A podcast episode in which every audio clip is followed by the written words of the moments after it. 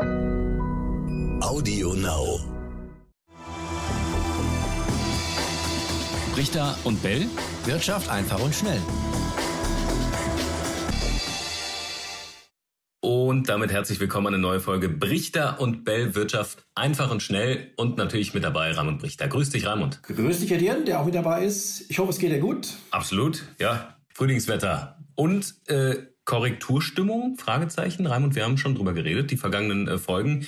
Jetzt ging es ein bisschen runter, auch mal wieder ein bisschen hoch, aber es waren doch mal ein paar Minuszeichen äh, in den vergangenen Tagen an den Börsen. Noch nicht so richtig äh, brisant, aber ist das der Anfang von einer kleinen Korrektur oder vielleicht einer größeren? Er könnte es sein. Ähm, noch weiß auch ich das nicht. Aber die Wahrscheinlichkeit dazu ist jetzt gegeben. Es wird jetzt ankommen darauf, wie in dieser Woche sich, wie in dieser Woche sich die äh, Kurse verhalten. Und dann werden wir das schon, werden wir das schon sehen. Ähm, eine zweite, äh, ein zweites Szenario, das ich habe, wäre, dass es noch bis äh, so um den 10. März herum äh, stabil bleibt oder auch noch mal leicht nach oben geht, um dann erst nach unten zu korrigieren. Aber diese beiden Szenarien habe ich jetzt fest vor mir. Entweder hm. sofort oder dann äh, Mitte März. Warum Mitte März? Das ist ein, das ist ein äh, saisonal günstiger Zeitpunkt dafür. Ähm, wir haben äh, zum Beispiel gerade so um den 10. März herum sehr ähm, oft äh, Extrempunkte gehabt. Das war zum Beispiel im März 2000, das war der Hochpunkt äh, vor dem großen, vor der großen Best, die bis zum Jahr 2003 ging. Wir haben dann im äh, März ähm, des Jahres 2003 den Tiefpunkt gehabt, auch wieder um den 10. März herum, bevor es dann wieder nach oben ging. Und wir haben dann im März 2009 den Tiefpunkt gehabt äh, vor der großen Rallye nach dem Einsturz zur Finanzkrise. Also der März ist schon sehr interessant und der kann, wie gesagt, auch in diesem Jahr vielleicht wieder spannend werden. Aber wer orientiert sich dann daran? Große Investoren, die das ja dann irgendwie, also wie, wie wird es ausgelöst? Wie, wie wie kommt das ist keine, ja, das ist, äh, wir wissen das ja, das ist keine Absicht, das sind massenpsychologische Phänomene, die hier, die hier zusammenspielen. Ähm, da ist nicht einer, der das jetzt alles bestimmt, äh, der das am, am, am Rädchen dreht und meint, jetzt ist es wieder März, jetzt müssen wir mal. Ich sage ja, es ist ja auch nicht sicher, dass es so kommt, ja. aber äh, die Wahrscheinlichkeit ist jetzt zumindest höher als vielleicht äh, zu anderen Zeiten. Hm. Voraussetzungen quasi geschaffen, äh, kommen gerade aus einer Situation, wo es sich anbieten würde oder wo viele auch Zeichen sehen dafür, dass es jetzt äh, zu einer Korrektur kommen könnte. Gerade noch ein Blick ähm, mal auf die Werte selbst. Tech-Werte sind tatsächlich ähm, ordentlich gefallen, da hat man das gesehen. Ist das auch vielleicht eine kleine Blase, die da platzt? Waren die zu hoch?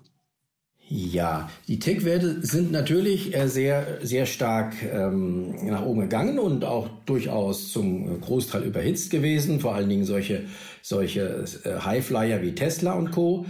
Ähm, das ist ein, ja, da wird äh, Luft rausgelassen, völlig äh, zu Recht. Ähm, zusätzlich ähm, leiden Tech-Werte auch unter den jetzt zuletzt wieder gestiegenen Zinsen. Ähm, wir haben das ja vor allen Dingen in, in USA gesehen, als die zehnjährige äh, Staatsanleihe, die, die Rendite dieser zehnjährigen Staatsanleihe, also im Prinzip der Zehnjahreszins für amerikanische Staatsschulden, als dieser Zins äh, über 1,4 Prozent gestiegen ist in der vergangenen Woche. Da gab es dann nochmal einen Abverkauf und diese 1,4 Prozent sind deswegen ähm, interessant. Sie sind ein sehr wichtiger charttechnischer äh, Widerstand gewesen. Da hat es nämlich äh, vorher einen Tiefpunkt gegeben und ähm, diese, dieser Tiefpunkt wurde jetzt von unten wieder angelaufen und man hatte eigentlich erwartet, der könnte, der könnte auch wieder wirken, dass nämlich die Rendite dort abprallt, tat sie aber nicht und sie stieg über 1,5 Prozent. Warum äh, leiden nun die Tech-Werte besonders unter steigenden Zinsen? Nicht etwa, weil sie besonders viele hohe Schulden haben. Das mag für einen oder anderen Tech-Wert durchaus der Fall sein, wie bei Tesla. Aber die Tech-Werte sind ja so, dass da viel, äh, viel Gewinne der Zukunft eingepreist sind. Also ähm, man, man nimmt äh, äh, an, welche Gewinne sie in den nächsten Jahren machen werden und muss das Ganze dann auf den heutigen auf den heutigen Zeitpunkt äh, beziehen. Und äh, das heißt, man muss sie abzinsen, die künftigen Gewinne, die da errechnet werden, quasi. Und je höher der Zins ist, mit dem ich abzinse, desto niedriger wird der augenblickliche Wert, desto niedriger also auch der augenblickliche Aktienkurs. Und das drückt hier vor allen Dingen auch auf die Kurse. Mhm. Okay, also das war auch der Grund, warum es dann vielleicht. Hast du das jetzt verstanden oder war das etwas zu kompliziert? Nee, das, ich, ich habe deswegen die Nachfrage. Okay, das war auch der gut. Grund, warum es vorher dann äh, vielleicht dann auch in ungeahnte Höhen ging, weil die Voraussetzungen einfach gut waren. Weil genau diese, diese Null- und äh, ganz niedrigen Zinsen quasi überhaupt kein Abzinsen oder nur ein sehr geringes Abzinsen der künftigen Gewinne, der künftig erwarteten Gewinne ähm, äh, nach sich zogen. Hm. Ganz richtig. Jerome Paul, äh, US-Notenbankchef, beruhigt und sagt, wir halten an der lockeren Geldpolitik fest. Das hat auch einige Anleger beruhigt, aber wie lange wird das noch ähm, vorhalten? Also, dass er an der lockeren Geldpolitik festhält, da bin ich fest auch von überzeugt. Äh, das wird er tun. Ähm, ich glaube auch, dass die amerikanische Notenbank die erste sein wird, die dann auch dem Anstieg der langfristigen Zinsen eventuell etwas entgegensetzt. Was muss man noch abwarten? Ähm, das wäre dann wieder ähm, Anlass für eine Erholung der Kurse. Solange aber sie jetzt diesen Zinsanstieg im zehnjährigen Bereich freien Lauf lässt, solange äh, dürften die Aktienmärkte auch eher nach unten tendieren. Hm. Bleiben wir noch kurz in den USA. Ich weiß, du hast gesagt, du willst GameStop nicht mehr hören, aber weil es da auch, ja, nur ganz kurz rein. Und es ging ja wieder extrem, extrem hoch und runter. Äh, ich dachte, das wäre vorbei. Ja, ähm, ich habe gesagt, der erste, äh, diese erste Blase ist geplatzt. Aber auch das sehen wir, Etienne, häufig in der Vergangenheit. Nach einer ersten Blase gibt es äh, häufig sogenannte Echoblasen, also eine zweite Blase ähm, die dann in den meisten Fällen nicht mehr ganz so hoch geht wie die erste, aber sie ist doch merklich um äh, dann auch wieder zu platzen. Mhm. Ich habe da äh, ein Beispiel, das ist der chinesische Aktienmarkt, der ja ähm, ein, äh, einen riesen Hype hatte Anfang des Jahrtausends, äh, dann nach unten ging, um dann eben nochmal eine sogenannte Echo-Blase im Jahr, ich glaube es war das Jahr 2008, ähm, nochmal nach oben, äh, nach oben zu gehen und ähm, dann äh, wieder, wie, um, um dann wieder zu platzen. Also das gibt tatsächlich solche Echoblasen und bei GameStop ist das jetzt eine, mehr nicht. Äh, laufen erste Anhörungen im Finanzausschuss äh, in den USA, auch die US-Börsenaufsicht ermittelt. Meinst du, das wird, weil es da ja auch um Kleinanleger ging, die jetzt vielleicht Blut geleckt haben, wird das äh, einen künftigen Fall wie GameStop verhindern können? Oder sagen die, ist uns doch egal, wir machen erstmal weiter? Also wird sowas demnächst noch häufiger passieren?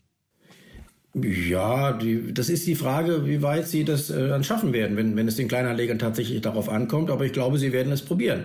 Wir haben ja schon darüber gesprochen kurz, das ist so eine Art Gamifizierung des Börsengeschehens, also eine, eine, äh, ja, eine Verspielerung, wenn man so sagen will. Man, das wird immer zunehmend äh, durch, gerade durch junge Leute auch eben spielerisch gehandhabt, ähm, der Börsenhandel. Und das wird durchaus mit, mit großem Ernst verfolgt. Denn wenn, wenn es um Computerspiele geht, da wissen wir auch, da gibt es große Wettbewerbe und da gilt es auch, den, den Gegner sozusagen auszutricksen. Und nichts anderes passiert hier. Äh, die Gamer versuchen, mit ihren Mitteln, die sie haben, den Gegner, und das war in diesem Fall waren das eben die Hedgefonds, die auf fallende Kurse gespekuliert hatten, ähm, die, äh, die, denen das Fell über die Ohren zu ziehen. Ich glaube, dass sie das schon das eine oder andere Mal probieren werden noch.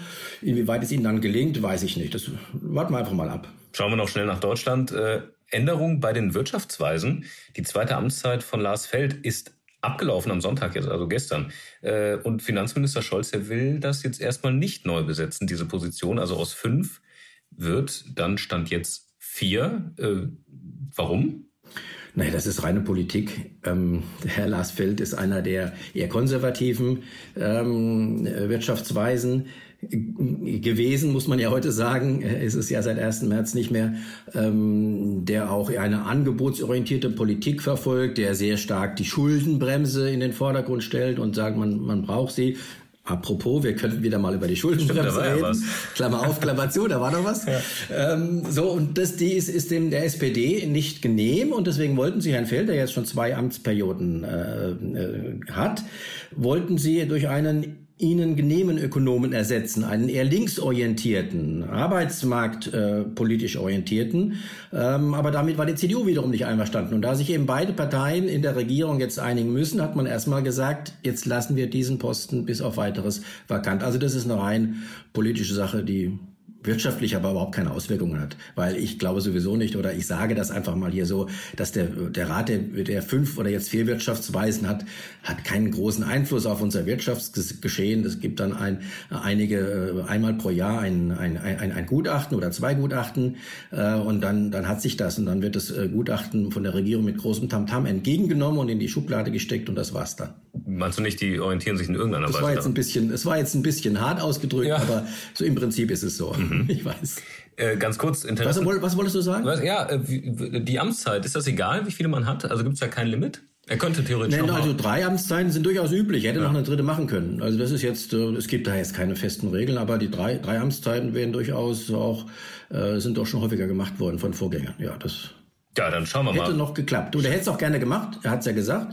Bei seiner Verabschiedung am letzten Freitag hat Herr Feld gesagt, ich würde gerne, ja. aber ich darf halt nicht. Die Union hätte ihn gerne Aber er wird uns erhalten bleiben. Er wird sich sicher, das hat er auch gesagt, er wird sich melden und wird sich immer wieder einmischen, auch äh, in den Medien. Und wir werden also von Herrn Feld durchaus noch hören. Sehr gut.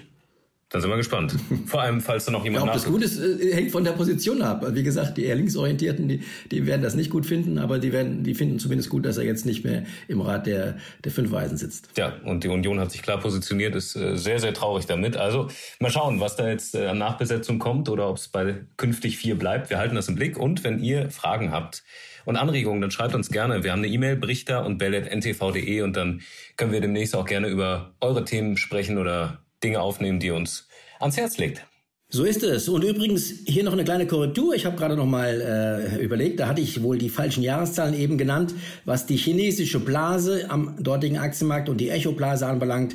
Ganz korrekt war das natürlich die erste große Blase im Jahr 2008, bis sie geplatzt ist und dann die Echo-Blase im Jahr 2015 und als die platzte, hat das ja auch dann wieder große Auswirkungen, teilweise sogar weltweit gehabt. Da gab es dann im Jahr 2015 sinkende Börsenkurse auch bei uns mit der Begründung, dass die chinesische Börse nach unten geht.